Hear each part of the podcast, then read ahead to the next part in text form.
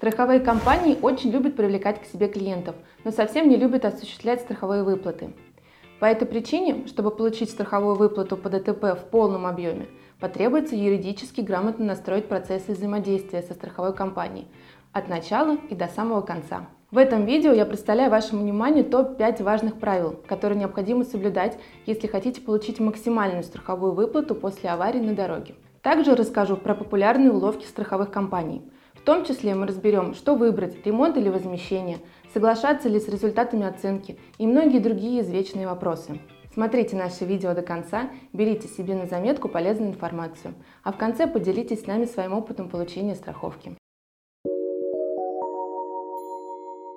Правило номер один. Фиксируйте все обстоятельства и последствия ДТП и соблюдайте правила аварийной ситуации. Ваше поведение сразу же после аварии имеет большое значение. Отбросьте эмоции и выполните все необходимые действия. Поставьте аварийный знак, спокойно переговорите с другими участниками ДТП. Если европротокол вам не подходит, позвоните в ГИБДД. Важно, не меняйте местоположение вашего автомобиля до приезда сотрудников ГИБДД. Убедитесь, что ваш видеорегистратор в рабочем состоянии. Если видеорегистратора у вас нет, постарайтесь получить видеозапись аварии у других водителей или попросите очевидцев ДТП, если таковые есть, дать показания полиции. Сделайте фото и видеосъемку места аварии на смартфон. При этом постарайтесь, чтобы госномера виновника ДТП были хорошо видны. Это особенно важно, если виновник пытается покинуть место аварии. Выясните, имеется ли полис ОСАГО у виновника ДТП. По приезду сотрудников ГИБДД обратите их внимание на обстоятельства аварии, которые вы считаете существенными. Правило номер два. Следите за правильностью и точностью оформления документов. Очень важное значение для обращения в страховую компанию имеет справка сотрудника ГИБДД, подтверждающая факт аварии.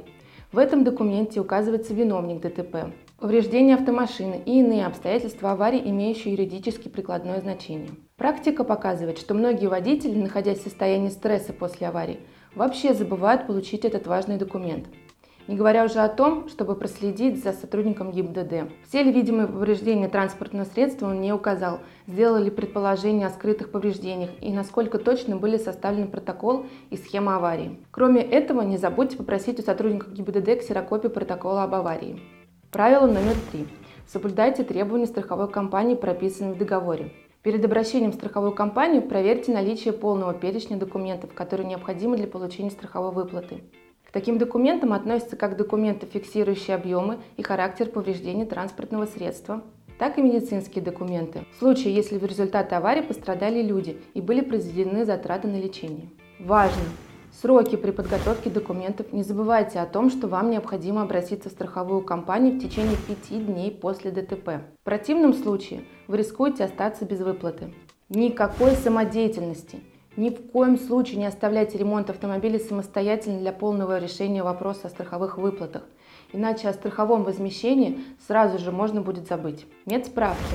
Если вам пришлось обращаться за медицинской помощью, собирайте все медицинские документы, справки с диагнозами и чеками за оказание медицинских услуг и покупки лекарств, как в период основного лечения, так и в период реабилитации.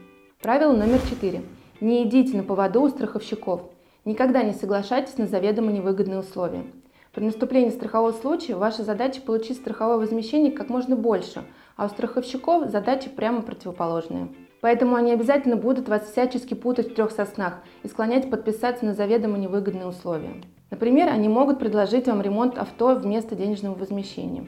В этой ситуации твердо знайте, что у вас есть право отказаться от ремонта и потребовать денежную выплату. Тем более, что качество ремонта в страховой компании обычно оставляет желать лучшего. Это в ровной степени относится как к страховщикам по ОСАГО, так и по каскам. Другой уловкой могут быть занижены результаты экспертизы, проведенной экспертом страховой компании. Практика показывает, что результаты такой экспертизы всегда занижены, и нередко встречаются случаи, когда выплаты занижаются в несколько раз.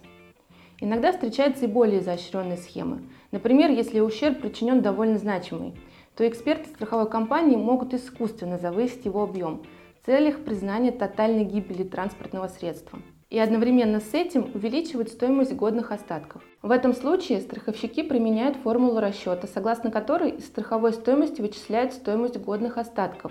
И в результате конечная страховая выплата оказывается на порядок меньше, чем если бы объем ущерба для автомобиля посчитали бы правильно, без завышения масштабов. Обычно такая история случается с каско.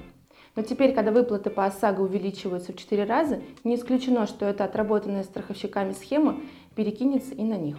Чтобы избежать таких ситуаций, никогда не соглашайтесь сразу с оценкой страховой компании и не подписывайте никаких документов только ради того, чтобы получить хоть что-нибудь. Запаситесь терпением и воспользуйтесь своим правом на независимую оценку ущерба. Если независимая экспертиза будет иметь значительное отличие от оценки эксперта страховой компании, составляйте претензию и требуйте страховщиков адекватную сумму страхового возмещения. Правило номер пять. Если страховая не хочет платить, идите в суд.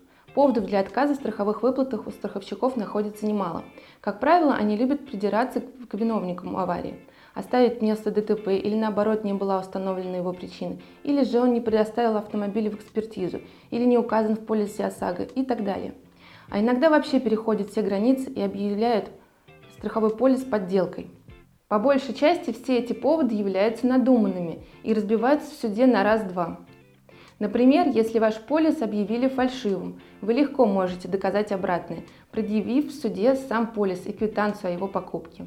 Но на самом деле, если вы все сделаете грамотно, то дело до суда, скорее всего, не дойдет. Если посмотреть судебную практику по страховым спорам, то можно заметить, что абсолютное большинство таких дел разрешается не в пользу страховщиков. И, конечно же, страховщики об этом достаточно осведомлены.